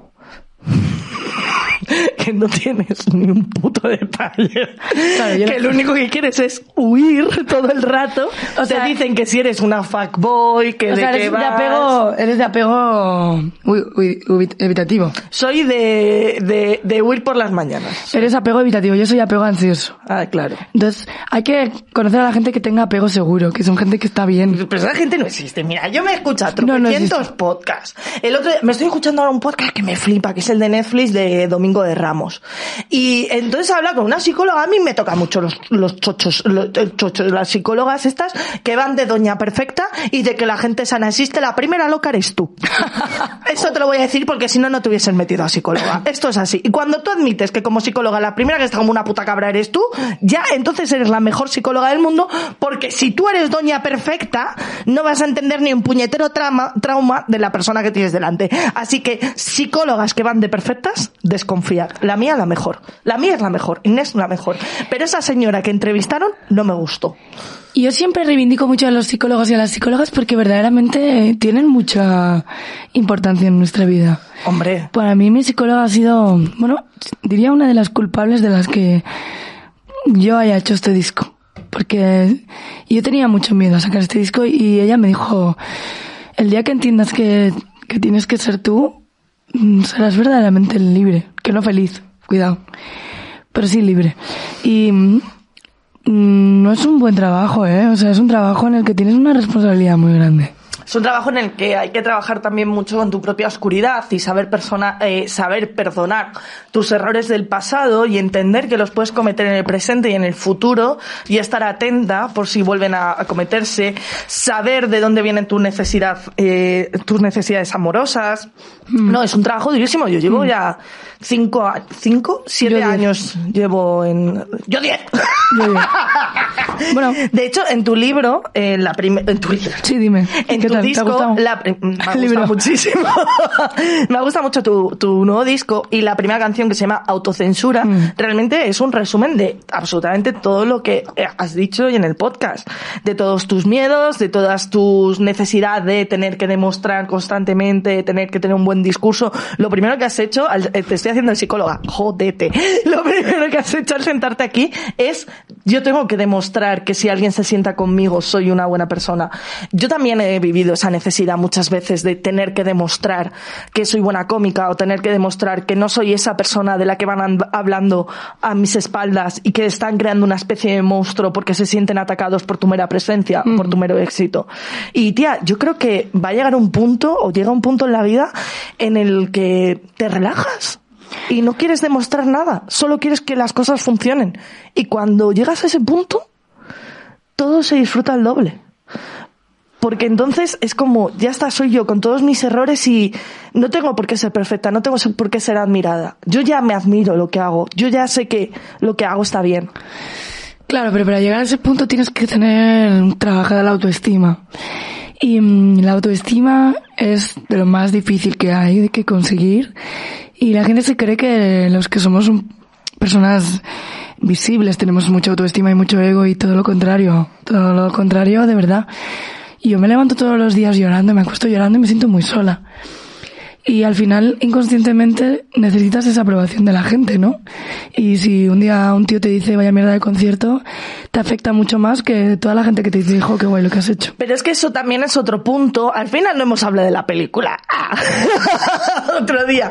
Pero es que también es otro punto muy importante el que dices, em, que es, em, se me ha olvidado. Eh, em, lo de el que te afecten tanto las, las críticas. No sé qué punto era. Ah, vale, ya me acuerdo lo que iba a decir. Que lo que ocurre es que nosotras como mujeres públicas, ¿vale? Todas las mujeres que hemos estado, toda la gente que ha estado expuesta ha tenido alguna crisis de reputación. Claro. Mínima o máxima. Pero muchos tíos solamente han tenido una. Nosotras, cada vez que nos subimos al escenario, tenemos miedo de tener una crisis. Tenemos miedo, como en tu caso, de que te vuelvan a tirar piedras. A, casi ningún hombre que haya hecho un DJ set le han tirado piedras. A nadie. O a nadie. A casi ningún cómico eh, le han cerrado todas las puertas de una industria por reivindicar algo justo. Y es algo que solamente vivimos las mujeres. Es algo que nos penaliza muchísimo, no, no nos dejan fracasar a gusto, ¿sabes? Todos tenemos derecho a, um, fracasar y volver a levantarnos, ¿no? Pero claro, si cada vez que fracasamos es un escarnio, no se nos permite tener ningún error. Pero es que muchas veces ni siquiera has fracasado. No, claro Simplemente que no, necesitaban hacerte este escarnio. Porque yo lo que decía, yo cuando fui a la resistencia y le dije a Broncano, que es como mi mayor trauma y así empieza el libro y todo va a ir así, cuando, cuando fui a la resistencia y yo le dije a Broncano, tan feminista no serás si no tienes mujeres cómicas en tu, en tu programa. Si eso, en vez de decirlo yo, lo llega a decir un tío, los titulares no hubiesen sido puta gorda feminazi, mujeres atacadas en la resistencia.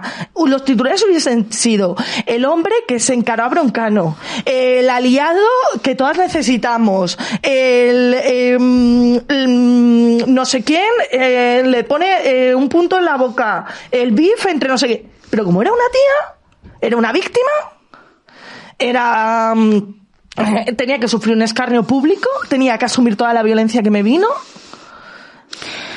A mí es que, es que yo siempre lo digo, tened cuidado con lo que decís de la gente. O sea, en el sentido de, yo no querría ser responsable de que alguien público se tire por la ventana porque le han hecho bullying. Quiero decir que es que nos afecta muchísimo, que no, no es como, ah, te vas a tu casa y que no te importen las críticas, es que flipas. O sea, yo ha habido días, de verdad, que quiero dejarlo todo. Y hay mogollón de artistas que han tenido una depresión muy heavy. Estamos pasando por depresión crónica, ansiedad crónica. Y todo es porque es muy duro recibir estas críticas de gente que verdaderamente no conoces de nada, ¿no? Y que tú te esfuerzas tanto por hacerlo bien, te esfuerzas tanto por llegar hasta allí, por coger el coche, hacerte siete horas, o hacerte un monólogo, o escribirte algo, no es tan que hay una persona dentro de tu cabeza que te está diciendo lo que haces no es lo suficientemente bueno, lo que haces no es lo suficiente bueno, eres mediocre, eres mediocre, eres mediocre. Si toda esta gente, mira, es como cuando a los eh, chungos les da por tener conciencia feminista cuando tienen una hija. Es como... Y solo la tienen con la hija, la De puertas para afuera soy un machista asqueroso y de repente, ay, mi hija, que no le pase nada, a ver si no te vuelvas sola, ¿sabes? De verdad, la violencia es tan heavy la que estamos empezando a sufrir y que la, la peña no tenga un límite y se ponga a pensar, igual si yo digo esto me puedo cargar a alguien. Yo de verdad, hay una cosa como que tampoco voy a culpar a la gente Vivimos en un mundo tan capitalista y tan horrible, unas mm, jornadas de trabajo tan horribles, un mundo de horroroso que duele, que sufre, en el que te obligan a hacer con cuatro años ya 400 horas de deberes. ¿Qué clases de seres humanos estamos forjando, sabes? Estamos haciendo máquinas de mierda. Es un mundo asqueroso el que estamos dejando. Entonces, hay un punto en el que digo, bueno, ¿cómo me voy a relajar? A lo que tú dices, no. Yo no puedo relajarme porque siempre estoy, es una putada y me lo decía mi psicóloga, siempre estoy alerta porque tengo miedo. Claro. Porque Entonces- has sufrido violencia. Vivir alerta significa Vivir tener con ansiedad. Ansiedad anticipatoria, efectivamente. Y tener un trastorno de ansiedad. Efectivamente. Y puede ser vivir alerta de una violación, de una pelea o de que alguien mañana te amenace o te diga que tu proyecto es una mierda, tu música es un asco y que has hecho un concierto asqueroso. ¿Sabes? Y no sé, mira, el otro día tocando en San Sebastián de los Reyes, un tío empezó a insultarme mientras yo cantaba desde el público. Y de verdad, es que ojalá la gente empatizara con toda la, lo mal que lo paso, ¿sabes? Y, y que yo esto no lo hago por dinero. No lo hago por dinero porque no gano ni un euro, todo lo contrario. No tengo más que huecos en la cuenta, ¿no? Y yo siempre me he mostrado muy real y, muy honesto con esto que digo. Y si de verdad, si yo paso de moda y a la gente no le gusta, me iré a mi casa, pero de verdad, dejad de insultarme, porque no me lo merezco. Ni yo ni mis compañeras. Hay un trabajo que hay que hacer, yo creo, dentro del feminismo y quizá como para la nueva temporada del feminismo, que es precisamente empezar a, a hablar de lo ilegítimo que es esa violencia. O sea, ¿por qué si tú te vas, por ejemplo, tú te vas a Sálvame y en Sálvame te dicen eres una mediocre, una no sé qué, y empiezan a poner imágenes tuyas? Tú puedes denunciar a Telecinco ¿Y por qué si un tío te amenaza de muerte por DM eh, es como, bueno, tampoco se puede hacer nada? O si un influencer te hace un vídeo diciendo que eres no sé qué, no sé cuánto, no puedes hacer nada. Porque es tan, está demasiado legitimada la violencia en las redes y aún no está regulada. Yo creo que va a llegar un momento que la justicia tenga que regular esto. Me encanta porque es verdad que está el Spiderman en un sitio súper...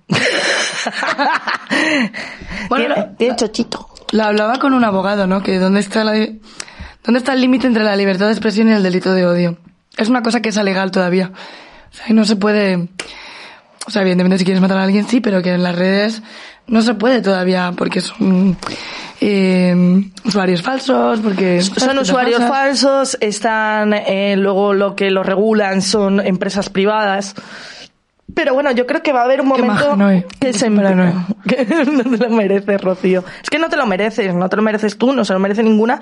Y sabes lo que tampoco te mereces, Rocío, que toda tu, tu día y, y toda tu carrera y todo lo bueno que has hecho, al final, en tu día a día, y esto te lo digo a ti porque lo he tenido que asumir yo, si no, no te lo diría, al final en tu día a día todo se reduzca al dolor, al sufrimiento, al por qué he hecho esto, porque asumo que muchas veces, es que te digo que cuando hablo contigo veo muchas cosas de las que he pasado y por eso te hablo como con esta potestad como de madre, ¿no? Asquerosa. Bueno, de amiga, de amiga. Pero es como, Pero una tía te lo dice como amiga y un tío como paternalista, ¿no? no, yo te lo digo como amiga y, y por haberlo sufrido también, que no, no mereces. Tía, has hecho mucho. Ahora ya como amiga y como admiradora, has hecho mucho por las mujeres. Desde todo lo que has contado que has estado metida en política, hasta el simple hecho de que haya un escenario en el que son todo mujeres que están cantando Rocío Jurado, están mm, haciendo que las canciones antiguas sean temazos de los que no nos acordábamos y que te estás subiendo al escenario y te estás quedando en tetas y estás cabreando al PP. Y está saliendo miles de periódicos y esto está haciendo que se visibilice eh, la libertad de expresión dentro del mundo artístico y tal. Has hecho mucho en la industria, tanto musical como cultural, por las mujeres. Y yo entiendo, como persona que lo ha vivido, que sufras por ello y que muchas veces igual te plantees de, si me hubiese callado. Y si solamente me hubiese dedicado a hacer música, que es lo que me gusta. Y No, si... Bueno, yo simplemente que, que siempre doy la imagen de que siempre estoy feliz, todo súper guay, buen rollo. De hecho, siempre decía que las lesbianas no siempre somos súper mega intensas, vestimos mal, como dice todo el mundo, somos objetos no sexualizados porque somos todas feas, gordas y masculinas. No, o sea, reivindico Yo también- solo soy gorda. Reivindico también las lesbianas que somos también personas graciosísimas y tenemos Claro. sentido del humor, ¿no? Pero yo no siempre lo estoy pasando bien y aún así siempre me obligan a mostrar por redes que siempre estás bien y yo soy de las pocas personas que digo, pues hay veces que no, ¿no? Y el mundo duele. Y la- lo único que nos iguala al mundo heterosexual con el colectivo es lo que tú acabas de decir, el dolor. Cuando se te muere tu madre, le duele al heterosexual, al polisexual, al homosexual. Entonces, si el dolor es el mismo, ¿por qué no nos unimos? ¿No? Pero es que ellos son incapaces de ver nuestro dolor.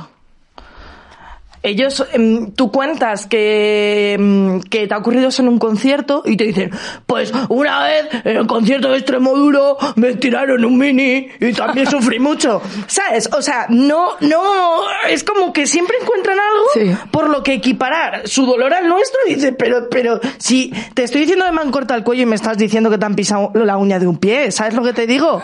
O sea, no, no es equiparable, maricoño. Y, y como que se agarran a ello. Entonces, em, creo que nos esperan unos años muy guays a todo lo que es la industria cultural y a todas las mujeres que hacemos cultura, ya sea musical, podcast, eh, comedia y tal.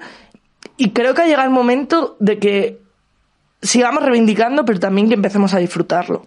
Porque si no, eh, es que vamos a acabar todas como estamos tú y yo, eh, de, Desquiciadas. Del Horacepan hasta, el hasta arriba. No, yo creo que el día que no haga falta reivindicar esto, habremos conseguido la igualdad real, ¿no? Sí, pero eso no, eso date un tiempo. Yo no lo voy a ver y tú tampoco lo habremos no lo vamos a ver. No sé si nuestras hijas, hijas. Pero yo, yo es verdad que quiero llegar a un punto en el que solo se me pregunte por la música. ¿Qué hago? ¿Sabes? Pero claro, para mí es imposible separar obra de artista. No. Yo al final em, soy lo que soy por lo que escribo y por lo que em, represento, ¿no? Y em, me parece bien representar a esto, simplemente dejar claro que no es un camino fácil y que, que de verdad hay que tener cuidado con lo que se dice a la gente porque lo estamos pasando mal, ¿sabes? Todos hemos pasado una, una pandemia muy dura, a todos nos ha muerto alguien y lo peor de todo esto es que nos dedicamos única y exclusivamente a haceros felices. O sea, nuestro trabajo es generar entretenimiento. Ya, pero es que Y hasta esto les parece mal. O sea, Ya, Rocío, pero es que hay una parte que no estamos contando con ella, o que igual no reflexionamos mucho como creadoras de contenido, y es que Internet le ha dado al público una cosa que antes no tenía, que es el poder de sentirse jueces, el poder de sentirse Risto Mejido. Mejide. Mejido. Mejido. El poder de que cuatro tweets de cuatro señores diciendo esta zorra no, realmente puede afectar a que te quiten una campaña de publicidad. O realmente puede afectar a que te quiten de un programa. hombre, por supuesto. O, o no, que ni siquiera nos llamen y que nunca nos vayamos a enterar. Exacto. Entonces, son conscientes de que las redes sociales te hacen como una especie de juez. Y entonces quieren ejercer. Y cuanto más, si te das cuenta, yo esto lo he visto mucho y, y ya con esto hablaste otra cosa y vamos a cerrar porque llevamos un montón de... Sí, sí, sí. Laura Flores Ciencia, me gusta el nombre. Em, el... Nos quieren dar un abrazo por ahí. sí. Voy a avisar a mi prima de que no llego a cenar. Ah, vale. Te tienes que ir ahora a, a televisión española, Sí, ¿no? me tengo que ir a tomar por culo, pero... ¿A qué hora tienes que salir? Son las 21.21. Pide un deseo. Nos manda un mensaje el universo. Em, ¿Qué tal? ¿Qué te estaba diciendo? Nada, Se nada. me ha olvidado. ¿Qué estaba diciendo, gente? Si es que no me hace ni puñetero caso. Yo no sé para qué invitas a esa persona. Que no, joder, que sí. Soy Mila Jiménez. Ah, no, ya no. ¿Quién es Mila Jiménez? Se murió, se murió, perdón. Ay, ay, la de no puedo, no Sí, jo, qué pena. Eh, buen meme. Mm, ya está, no sé qué iba a decir porque me he perdido totalmente el discurso que estaba haciendo. Eh, me he ido por las ramas. Si me lo ponéis por aquí, seguiré. Pero eso, ya está, que simplemente se les ha dado el valor de ser jueces y muchas veces incluso se les hace caso. Ah, y que cuando hay un escarche, cuando hay un escarche público, eh, si te das cuenta, cuando hay un escarche a mujeres, se une muchísima más gente que cuando lo hay a tíos. Por supuesto. Y Por supuesto. Por ejemplo, ahora vamos a poner, ¿no? Que a nivel de visualizaciones, la resistencia tiene mogollón y estirando el chicle también tiene un montón. Yo creo que el público de la resistencia, por ejemplo, si, si al público, si estirando el chicle va alguien que no les cuadra, no van a actuar con la misma violencia que actúa el de la resistencia. Se pueden hacerme fotos, es que no me está haciendo puto caso. Estoy escuchando, pero porque mi prima me ha dicho, pongo el chorizo criollo. Le he dicho, paso a cenar por tu casa, pero no me va a dar tiempo. Ah, vale, pues eso. Yo creo, amiga, que, que hace falta más autodefensa feminista, También. que hay que dar más nombres, que no estoy diciendo que vayamos a su casa a hacer scratches, pero sí que hay que dar más nombres, que no pasemos ni una, que mm, ya se acabó lo de ser simpáticas y hacer como que no pasa nada. Y yo creo que hay que pasar un poquito ya a estas armas que nosotros también tenemos, ¿no? Y a crear estos espacios mm, seguros entre nosotras. Entonces, lo de scratch o no scratch, yo creo que hay muchas más maneras de joderle la vida a alguien, ¿sabes? Pero bueno, tampoco le quiero joder la vida a alguien, si yo de verdad lo que quiero es un mundo más justo. Autodefensa feminista. Vamos a ser como las sufragistas. Bombas. Bombas. y con esto podemos terminar la buena turra para que salgas a tomar el fresco. ¿Te parece bien? ¿Quieres dar un mensaje Ah, final? vale, que tú te quedas.